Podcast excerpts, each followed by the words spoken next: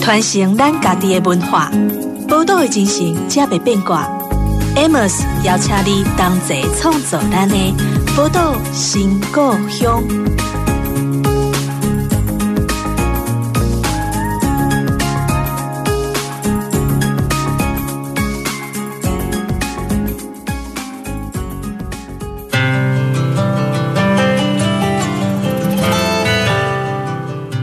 欢迎收听《宝岛新故乡》，我是 Amos。这个节目呢，在宝岛联播网播出哦。那在呃我们的 Pocket 平台当中，你也可以搜寻《宝岛新故乡》，都可以找到我们的节目。那今天在《宝岛新故乡》里面呢，邀请到的朋友是来自院里的先测店的刘玉玉。玉玉你好，Hello，各位听众朋友，大家好，主持人好。那我想说，如果说你还不清楚那个呃苑里是一个什么样的地方的话，因为其实院里虽然我们说它在苗栗国了哈，它在其实。它跟我们台中国的大甲根本就是一个生活圈，你知道？它其实听起来在苗栗，但其实跟台中非常非常的近。然后呃，在院里这个地方，它一方面有海风，但是呢，另外一边靠山那边又很多的呃农产品，而且我相信有到过院里的人。一定会下交流道，第一个就冲去垂坤，哈，去大肆的采购，因为你就是对我来说就是一个还蛮奇妙的一个地方，哈。那我们今天邀请到的玉玉来跟我们介绍他们在院里做这些事情呢，我觉得是更有趣的一点是，其实玉玉刚开始去回到家乡，回到院里，其实是从事反风车的活动，是不是？对，其实刚刚主持人讲到，呃，院里这个。呃，苗栗县西南边的一个靠海小镇，对，日常的风格跟它的一些自然环境，其实跟我们传统想象对苗栗有一些刻板印象，哦像是就是刚刚主持人有讲到苗栗国嘛，就是伯恩夜夜秀在 YouTube 上面就是有点用一些比较黑色幽默的方式来叙说苗栗的一些政治氛围。嗯、那刚好院里这个地方跟其他苗栗也有蛮大的差异，是因为我们有一个大安溪流域，嗯、那大安溪流域冲击了火焰山的这个山的土壤，让我们院里成为一个是蛮肥沃、蛮平坦的一个冲积扇平原，所以我们跟其他客家村落的那种种茶叶、唱山歌 的那种对地理环境是很不同的。是，那相较我们院里，因为比较平坦，所以非常多人务农。就是从事第一级的呃农业的产业是有百分之七十的人口，就是北朗东正产的。那也如同主持人讲的，其实我们西部海边的几个乡镇，就是通宵院里，甚至到台中的大甲，嗯、我们会讲说我们是通院甲，哦、就是的一个生活圈。是，对，问到大甲跟通宵东西就就是非常的熟，这样子生活圈或者是嫁娶。就是亲戚关系、姻亲关系，其实都有连带的。是。那刚刚主持人是讲到，因为我是苗栗院里出生长大的小孩。哦、那不过，嗯，因为呃苗栗地区可能我们在升学的时候比较少有一些选择的机会，所以大部分可能小时候成绩比较好的同学都会往台中去念高中。嗯。所以我其实高中跟大学就离开院里。那是因为二零一三年看到一则网络新闻说，哎，我自己的家乡院里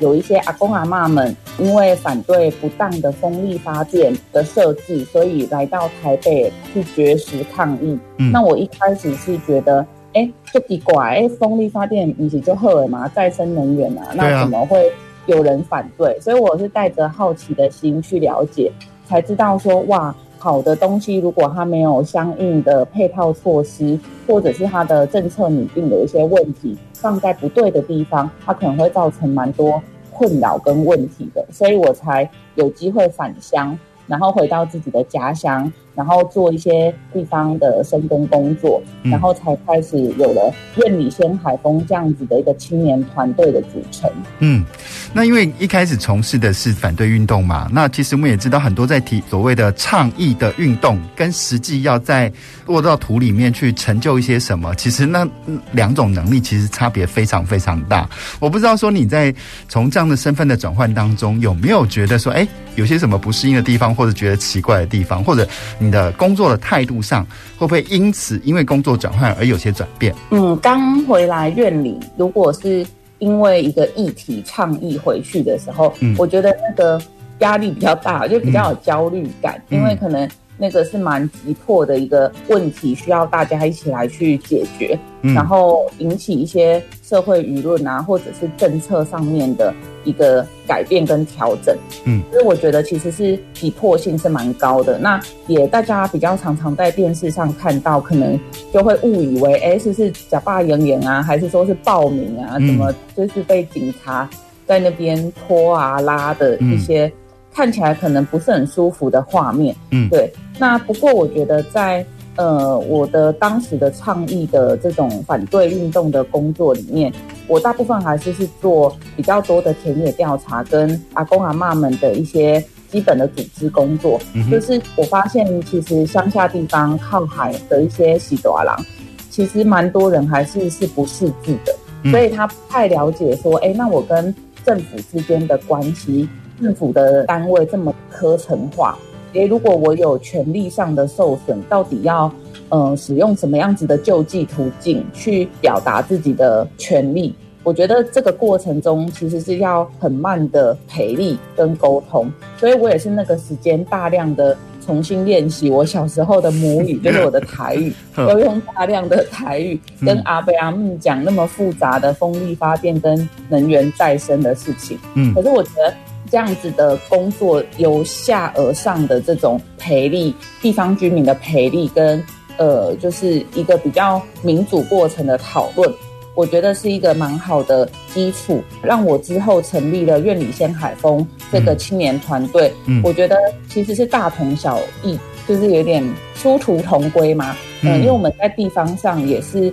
呃，透过一些艺文活动或者是。呃，民族审议的方式来去跟地方居民一起共同做一些地方的事情，只是它看起来不像呃反对运动那么的激烈，或者是它的及时性会比较高。所以我们深耕呃地方之后，因为反对运动总是有一天会结束嘛，是。那我们开始转向比较是重新去爬出呃这个地方的价值跟文化历史。然后不希望是一个被动的反对，而是主动的把这个地方的特色把它挖掘出来。那我们可以慢慢让在地人跟我们自己这些年轻一代的人，可以拿回呃这个地方发展的一个权利。那我觉得基本上都是由下而上的一种呃基层的一种呃民众教育的一个一个一个方法。所以其实本质上没有。呃，太大的改变，只不过可能一般居民对我们的认识会想说，哎、欸，你一站不是底下在欢队哈，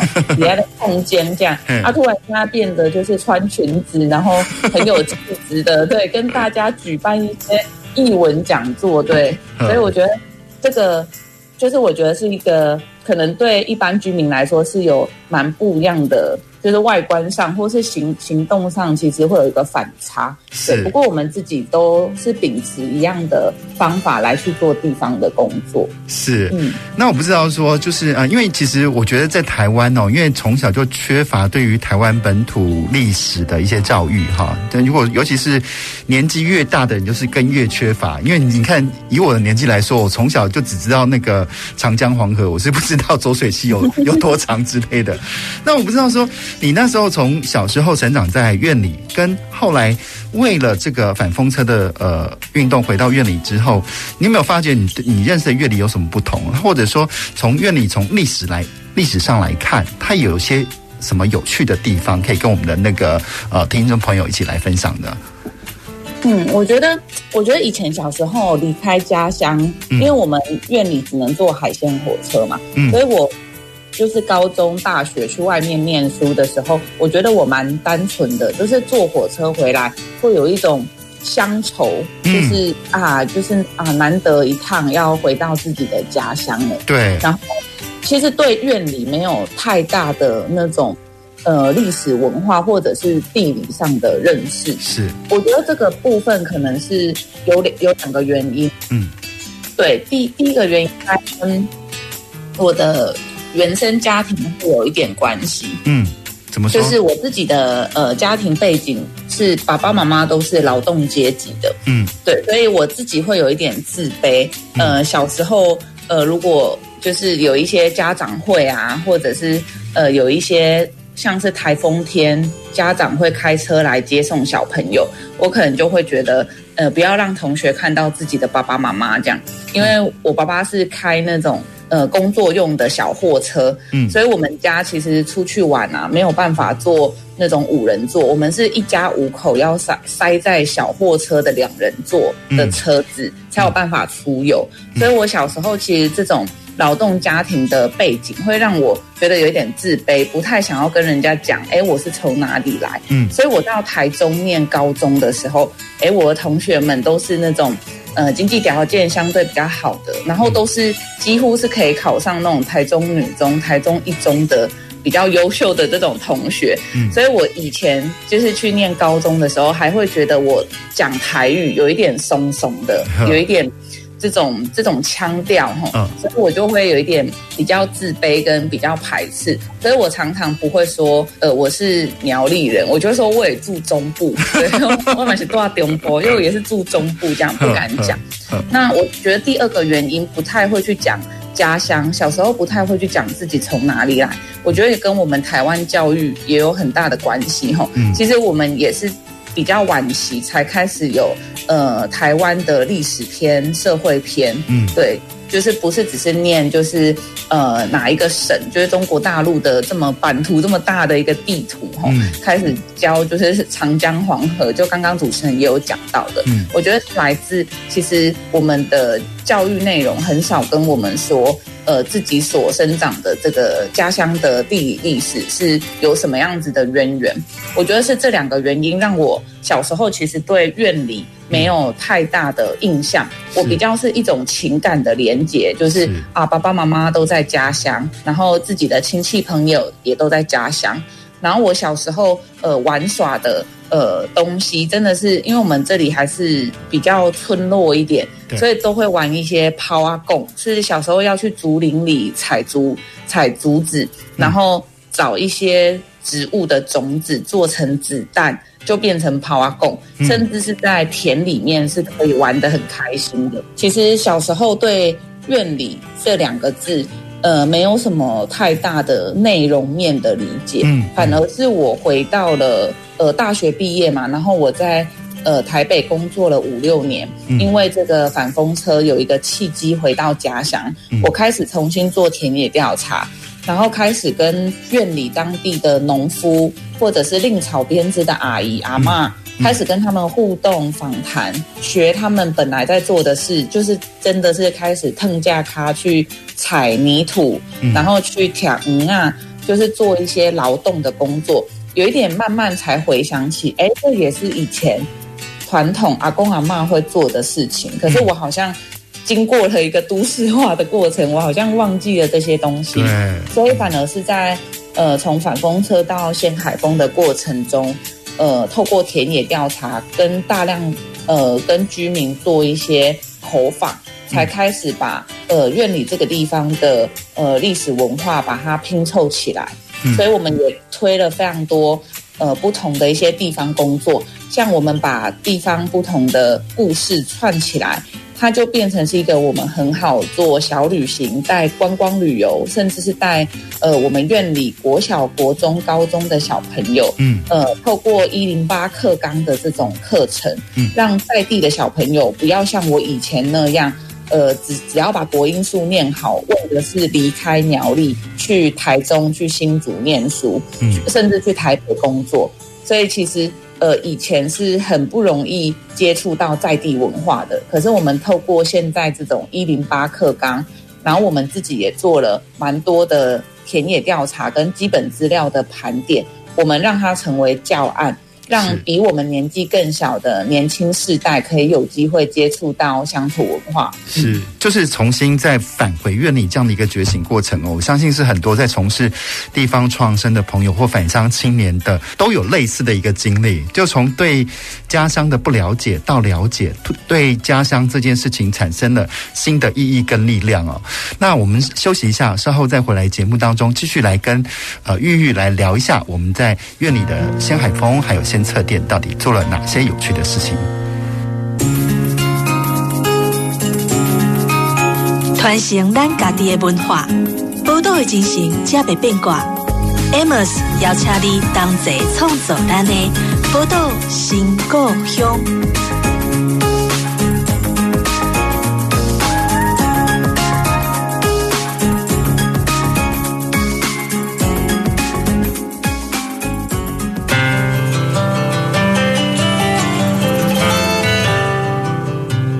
欢迎回到宝岛新故乡的节目当中，我是 Amos。今天我们邀请的朋友呢，是来自苗栗院里的呃仙海峰还有仙测店的刘玉玉啊，我们请玉玉来跟我们聊一聊在院里他们做的一些有趣的事情哦。那我想说，这个玉玉重新回到院里之后啊，从反风车。之后开始成立所谓的院里鲜海风这样的一个组织嘛？那从鲜海风到鲜测店，你们用了什么样的方法，跟做了什么样的事情，去把院里地方的这些事情呢，重新去跟院里人做一些连接呢？其实我们一开始就是做地方的一些故事采集，嗯，然后去访问阿公阿妈，嗯，然后在这个过程中收集到非常多的资料跟故事。然后我们就认识院里非常多各行各业的人，我们有去采访院里的邮差。嗯，我觉得如果真的想要了解一个地方的八卦，对，这边的土地比较贵、比较便宜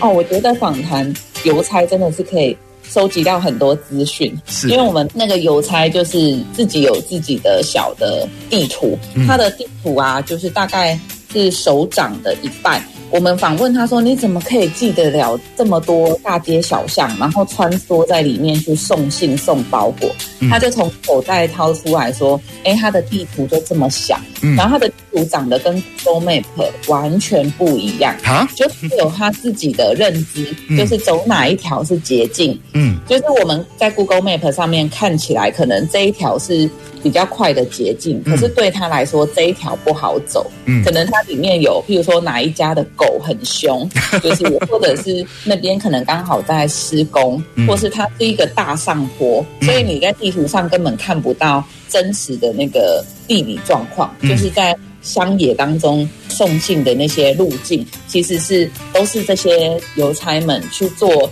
送信的过程中，也形成一个他对这个地方的理解跟知识。所以我们就跟着他们访谈，得到了很多的呃我们所不了解的苑里，然后我们也跟着那种垃圾车清洁队的大哥，嗯，跟着他们就是在上面一路上这样子收垃圾，嗯，所以我觉得我们有一点是透过各行各业在院里居住的这些人们的眼光跟角度，重新去看院里，然后我们发现哦，我们认识很多人，每个人都有。自己很棒的故事，有一些是友善的小农，他种了很多很好吃、安全无毒的一些农产品。然后我们也认识了很多返乡青年回来创业开店，可是不知道怎么行销自己，所以我们透过田野调查，其实累积了很多地方的人际网络。然后我们发现，哎，应该是横向之间可以有互相连接，不是只有我们先海峰单向的去采访，嗯，跟我们建立关系。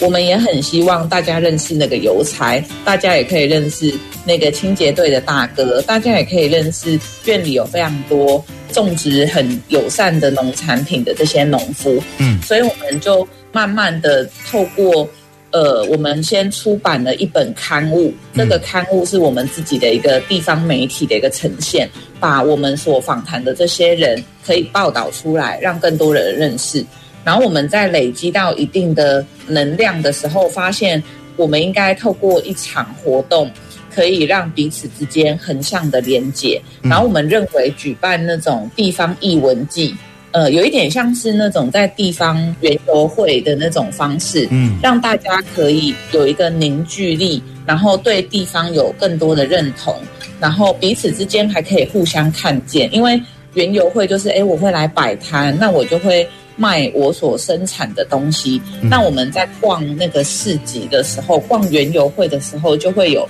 对彼此有更多的认识。嗯，所以我们那时候只是很单纯觉得。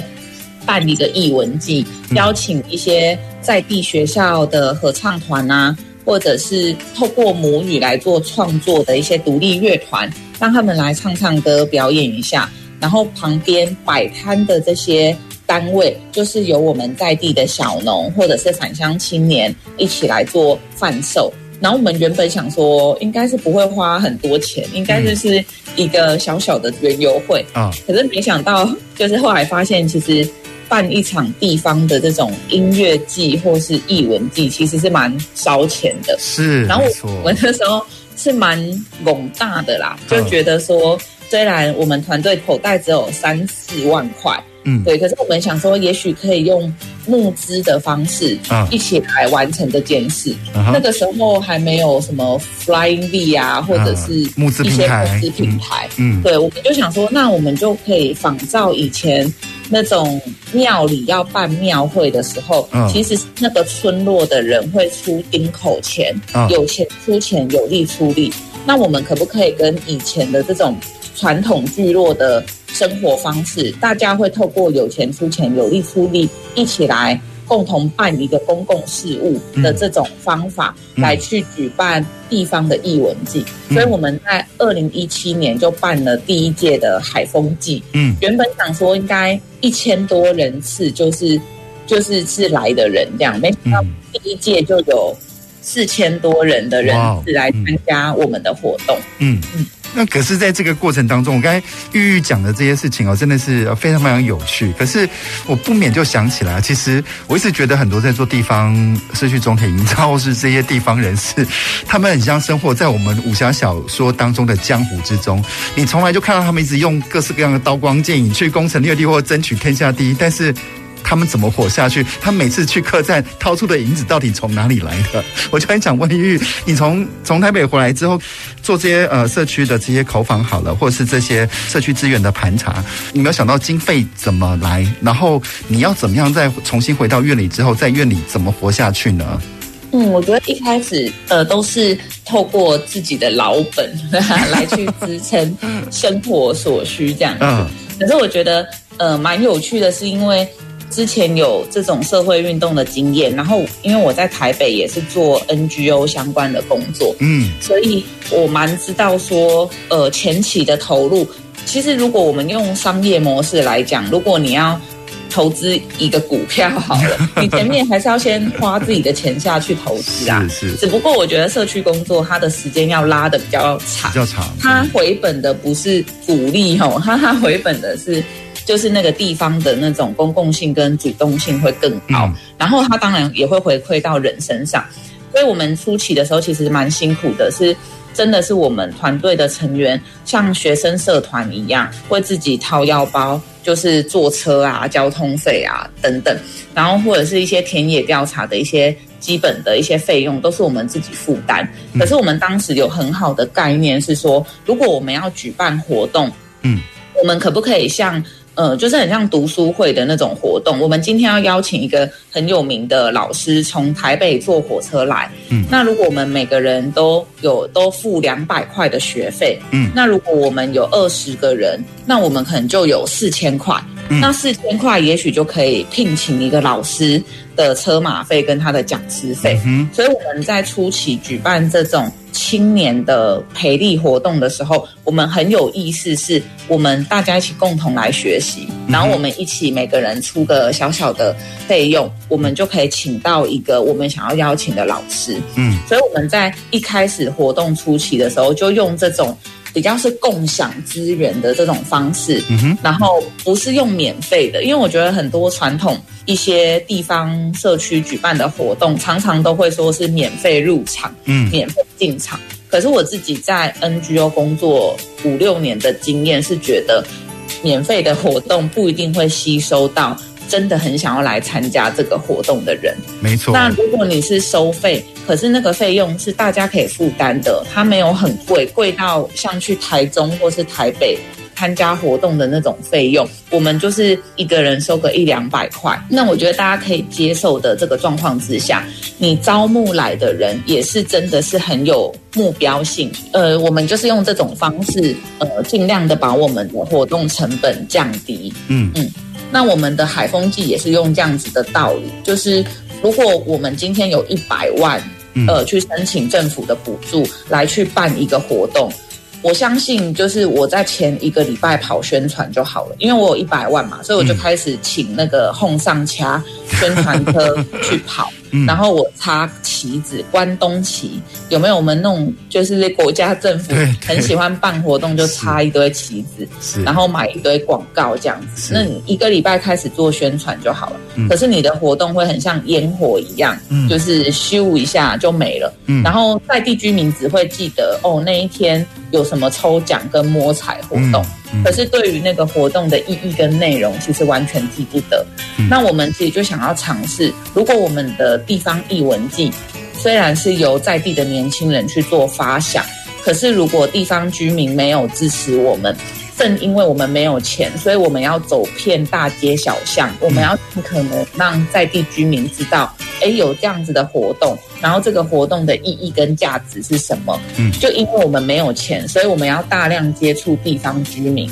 然后我们要在前两个月就要开始做宣传，嗯，然后那个宣传的程度，跑大街小巷的程度，真的是比现在 现在很多人都在竞选嘛，在跑选举。我觉得我们跑的不比他们早，所以我觉得透过这个过程，没有钱有没有钱的办法，嗯，所以他就必须要更扰动地方居民来参与我们的活动。那这个过程中当然是冷暖自知，对，有一些、嗯、呃，你会感受到其实是很热情，很想要支持我们的。然后有一些是因为还不够认识我们，觉得我们很陌生，不清楚年轻人要办这样的活动，所以他会有一点冷冷的，呃，就是讲话可能也会觉得哎，不是很客气，不知道我们办这个的意义是什么。嗯，可是我觉得我们就因为我们花的时间跟力气比较多，我们觉得宣传也是一个。呃，收集资料跟田野调查的方法，所以我们可以很耐着性子，一次两次不厌其烦的去沟通，然后最后你是可以发现老人家其实是有变化的，因为他可以从你真诚的态度，知道说，哎、嗯，你这个是办一次性的活动，还是啊，你们大学生只是做做作业、做报告啦，嗯、就是问一下就要走了。我觉得老人家其实都看得出来，就是年轻人是不是有真诚。呃，想要长期比较投入地方的这种态度，所以其实到后来是有非常多的地方居民呃愿意支持我们。我们第一届的海丰季的小额募款，嗯，就是每个人从一百块、五百块、一千块的这种募资，是可以让我们募集到呃五十几万的这种民众的小额募款，让我们去办一场活动。其实地方是有这样子的能量，只是我们有没有相应的。花足够的力气跟比较明确的愿景，让在地居民知道说我们为什么要办这样的活动，那我们的方法是什么？我们的财务有没有公开透明？那我们执行这些工作的年轻人可不可靠？真不真诚？我觉得这些都可以一点一滴的慢慢改变，呃，老人家的想法。是，我觉得那个呃，玉玉在讲的过程当中非常精彩哦，因为我也不免想到，其实更早之前，我们那时候做这些抗争运动，然后做这个本土化地下电台的时候，也都没有钱，没有资源，我们也是找庙里来解决的呢。啊，但是除了这个呃，跟庙里这个资源之外，我觉得玉玉他们做的更多的事情是，他有点像凑份子，就是收集大家的小额募款。其实这些小额募款的 member 呢，某个程度，他就是等于说，你先进一步的。先锁死他们，等到呃你们要办活动的时候，他们就会是必然会来支持的呃观众或群众之一。我觉得这是很棒的一些方法，不免就想到，其实很在很多地方创生的时候，不管是日本，不管是台湾，常常会被绑架在所谓的买办文化里面，就是有很多全台湾公关顾问公司，然后他们很会写企划书，但是呢，他们来帮地方去做这个地方创生，写这些企划书的时候，其实他们不见得了解。在地的需求是什么？他们只是写了一本美丽的计划书，已经他们觉得有把握可以达到的 KPI，但是这个案子过了之后，不见得对地方产生什么样扰动，就船过水无痕。反而像玉玉这样子，他们很努力的去跟每个在地的阿姨、大姐、大婶、叔叔、伯伯们去沟通之后，反而真的有机会去造成一些地方创生或地方文化的一些质变。好，我们先稍微休息一下，再回到我们的节目当中。传承咱家己的文化，宝岛的精神才袂变卦。Amos 邀请你同齐创造咱的宝岛新故乡。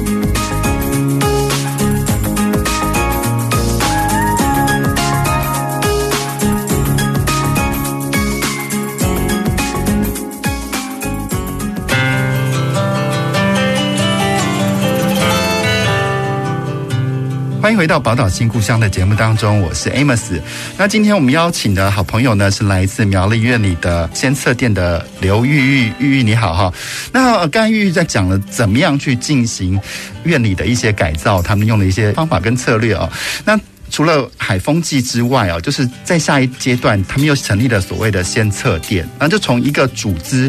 到变成一个实体空间的经营，我相信也有很多不一样，尤其是一个实体空间的营运，它又跟那种组织办活动式的状态很不一样，因为有个地方在这里的，我每每个月就是有固定的人事成本、水电费、租金这些，那你们又是用什么样的方式来对应目前的转换呢？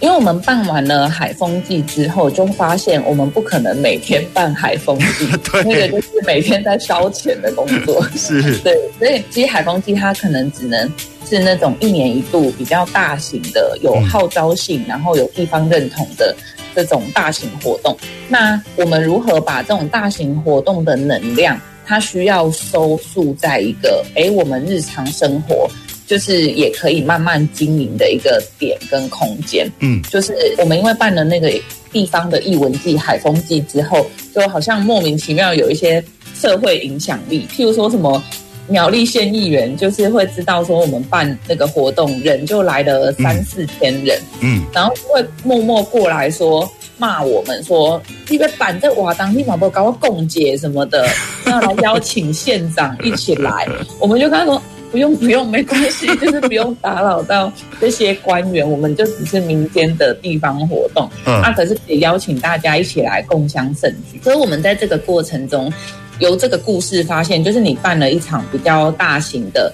地方由下而上的这种活动，其实大家有看到你的社会影响力，嗯、就是哎，竟然可以组织呃这一群人，然后一起来共同展演一个。地方特色，然后让它变成是一个具有观光性，然后又具有地方性的一个活动。嗯，所以我们慢慢知道，这个社会影响力它不是只是一年一次，它需要慢慢的累积在。哎，那日常生活中，如果有人有一些地方的想法。那如何找到我们？嗯，这个时候我们就开始面对了，我们的团队是不是要有一些转型？嗯，以前大家像学生社团一样，就是自由来去这样，没有什么约束力。嗯，那也是尽可能的，每个人除了吸收自己的成本，我们开始也会去申请一些呃社区营造或者是一些地方创生的一些经费。然后以前申请经费的时候，因为还都不是正式组织，都是像学生社团，所以其实申请的费用都是那种三万啊、五万啊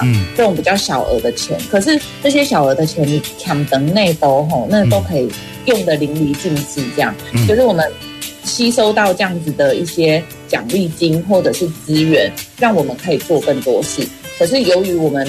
办了海风季，就开始想说，那我们不能够只是像学生社团，我们很认真的在思考，要不要大家把钱掏出来？我们真的开始需要有一个实体的空间，然后去迎接在地居民的日常生活需要。嗯，所以我们就觉得，哎，开一间复合式的书店，因为院里刚好也没有书店哈，我们只有文具行。嗯，然后我们自己工作者年轻人其实也都蛮喜欢念一些。一些社会学啊、人类学相关的书，我们自己也蛮喜欢阅读跟讨论的，所以我们就觉得，如果地方有一个实体书店，然后它又有一些复合式的餐饮，那这个餐饮的材料是院里在地的农夫所生产的食材，嗯，那我们就可以透过阅累跟阅读的方式，让大家认识院里。所以我们在二零一八年。我们先海峰是二零一四年成立，我们是到了四年后，二零一八年才决定把一个房子租下来，然后重新装潢，打造成一个哎，我们日常可以迎接在地居民来访的一个空间。嗯，呃，很晚才开始创业，然后这个创业过程当然就很艰辛嘛，因为每个月的水电费、人事费其实是很大的负担。对，所以我们也从那种一头热血到。以前超级排斥念商管的书，而且很鄙视就是商业的书，是。因为我觉得你为了开店，你要开始学什么进销存啊，嗯、然后如何做表格啊，怎么样去调整自己的出餐的一些 SOP，要开始学这些东西。然后书，我们一开始对书的市场也不是很了解哦，进货价，然后售书的价格，嗯，等等。所以我觉得也是在这个过程中有很大的学习。那前面初期其实是非常辛苦的，几乎我跟另外一个共同创办人秀鹏，其实我们在前面的两年吧，几乎是没有稳定的收入。嗯、那如果我们有稳定的收入，是给我们比较之前新进的年轻伙伴，嗯、让他们有稳定的薪水可以跟着我们走。嗯、然后是直到现在。二零二二年了，就是我们终于就是团体在经历过一个过程之后，慢慢比较稳定。我们现在有六个正职的工作人员，哇，了不起了。对，有两位兼职的伙伴。嗯、那我们今年也招收了七位的实习生，嗯嗯、呃，来跟我们一起做地方的事情。嗯、然后我们接下来今年也会有第二家店，嗯，我们会开一间像是深夜小酒馆的这种方式，嗯，对，让院里有一些不同的呃生活风格，然后也跟我们传统在独立书店里比较公益的面向，比较教育的面向。它可以在小酒馆这里可以呈现比较不一样的年轻气息。对啊，我就觉得像那个呃读书会，为什么一定要在咖啡厅？我觉得读书会在酒馆更棒啊，因为反而大家喝了酒就谈更多。对，就是你可能这边端着的那个那个那个样子啊，都立刻就打破，立刻就反而可以进入更深层次的灵魂的交谈了。我一直觉得书跟酒会是好朋友，虽然本人没办法喝酒，但是我一直觉得书跟酒是很对的一件事情，更何况他从以前到现在，知识分子跟酒也都离不开关系了。我觉得这些就是呃，其实刚刚刚刚玉玉在讲很多事情哦，其实哦，在从事地方创生的伙伴们，或是都会有类似的经历，包括像这个呃呃所谓政治人物这件事情，好像其实像今年在云林有浮流祭。或者说我们在台中有那个所谓的林南通散步纳凉会，其实这这几个都是民间自主所办的活动，但或多或少都会碰到一些政治的干扰，甚至还有我觉得还有市政府他会那边暗示说哦，我们给他们很多帮助，暗示说那个活动是我们赞助，是我们帮忙的，但其实并没有。所以我真的觉得在地方上在从事这些事情的时候，除了这些地方的那些呃关系，那些阿公阿妈之外，我觉得有时候跟地方政府的如如何的相处也是很重要的一件事情。对啊，我觉得这真的是不容易，不管是地方的政府，还是说。其实连小小的可能那种社区发展协会，可能各自的那个地方角力跟地方派系其实都不太一样。呃，年轻人如果真的想要返乡回去做一些地方创生的工作，我还是很鼓励大家，呃，要试着去面对这些生态。嗯，就是我觉得它真的是一门艺术，哎，对，没错，就是你如何交涉，然后跟你还是要尽可能的传达。我们做事情的理念跟方法，可是当然也不是一副的很清高，好像都不去接触那些，嗯、就是我们觉得看起来比较复杂的事情。是，所以我觉得它是一门艺术，然后也是一个衔接。